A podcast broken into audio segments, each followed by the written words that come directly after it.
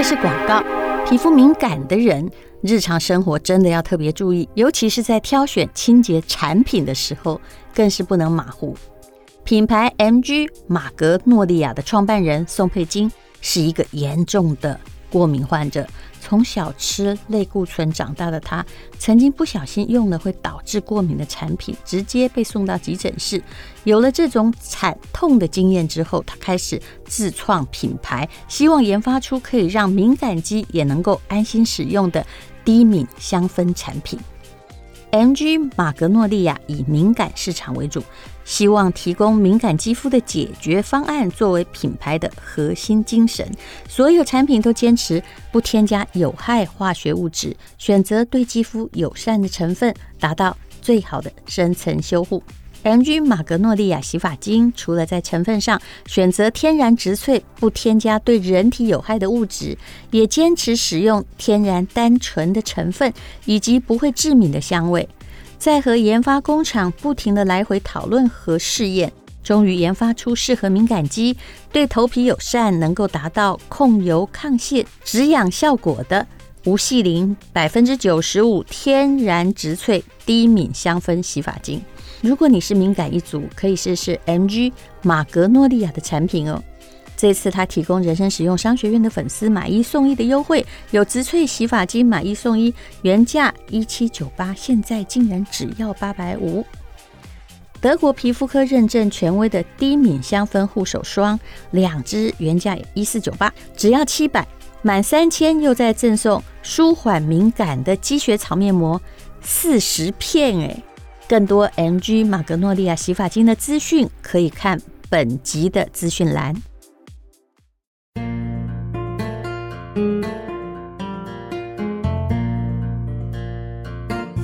是美好的一天。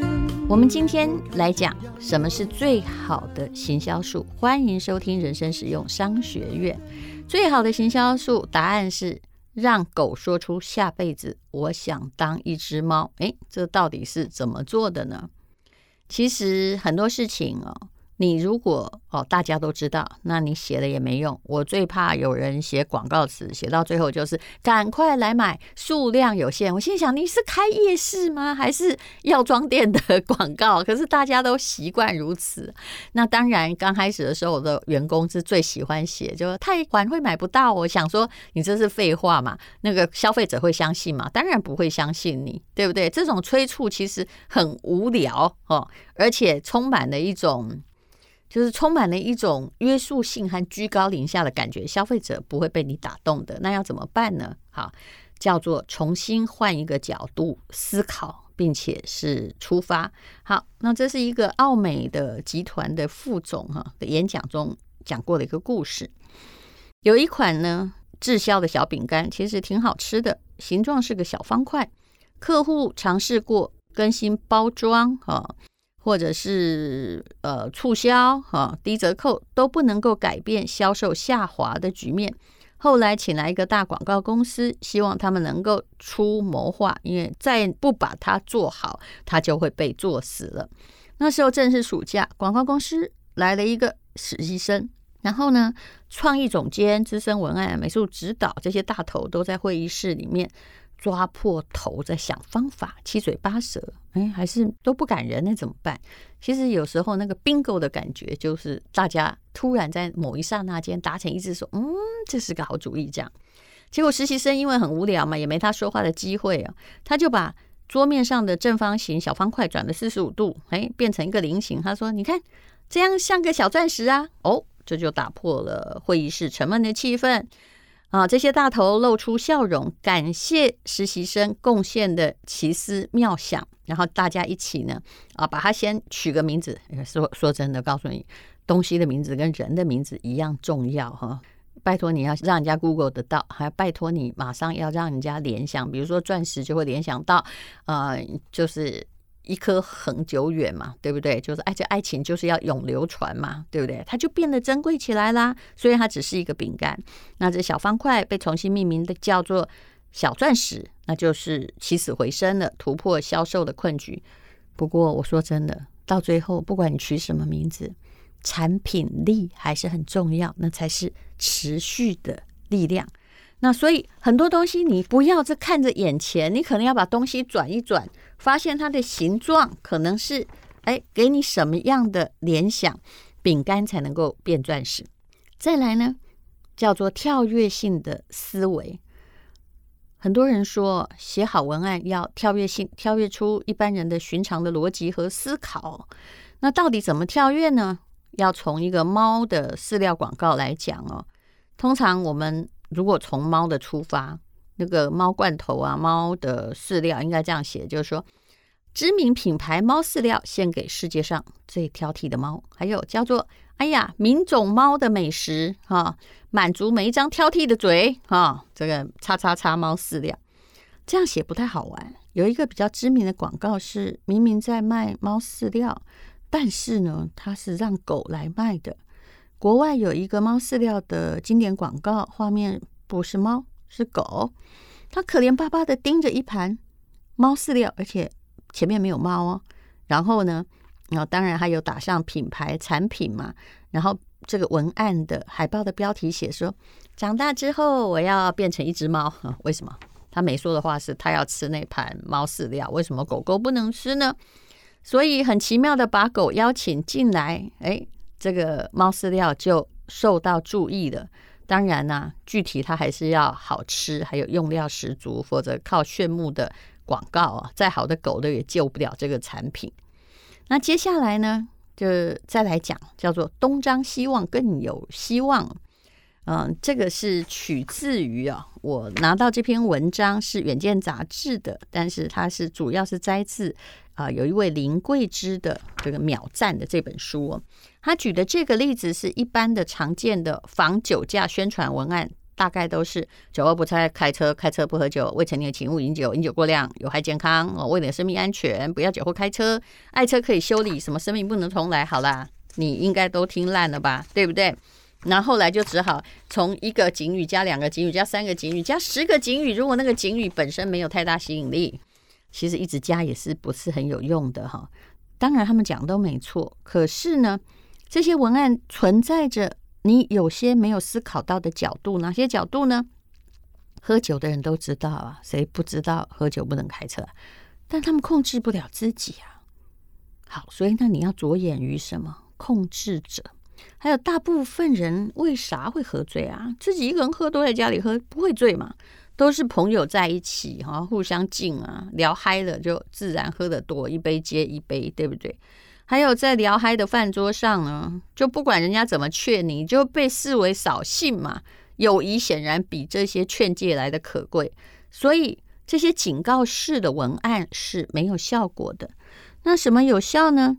你的视角可能要移到朋友的身上，所以有人的文案这样写说：“是真的哥们，就不要让他酒后开车。”诶，这个就把道德责任来分摊了。那这个呢，就是也就是说哈，为什么刚刚讲的标题是你要东张西望更有希望，不要只注意在问题点，可能问题点有旁边才是真正的解决点呢。那那一年大概还没有代驾服务，不能付费找人帮忙开车。那朋友呢，就是你的代驾嘛。所以如果你真的没喝，那你就应该要帮你的哥们去酒后帮他开车了，不要让他开啊。那如果你他喝醉了，那你呢就要这个拿走他的车钥匙，帮他叫辆计程车，这是你的责任了。所以呢。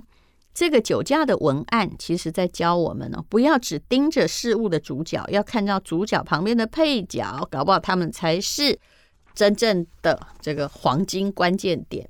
嗯、其实如果你的文案思考逻辑跟别人一样，那它就是一个没什么意思的文案，只是叫做通顺哈，但是没有任何的创建。可是人家要看广告。就是在买创建的，不是吗？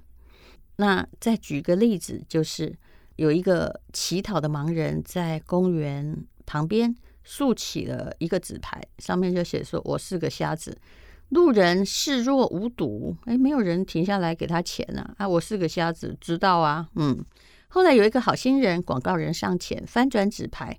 为盲人就写上了一行字说：“我知道现在是春天，可是我却看不见。”哇！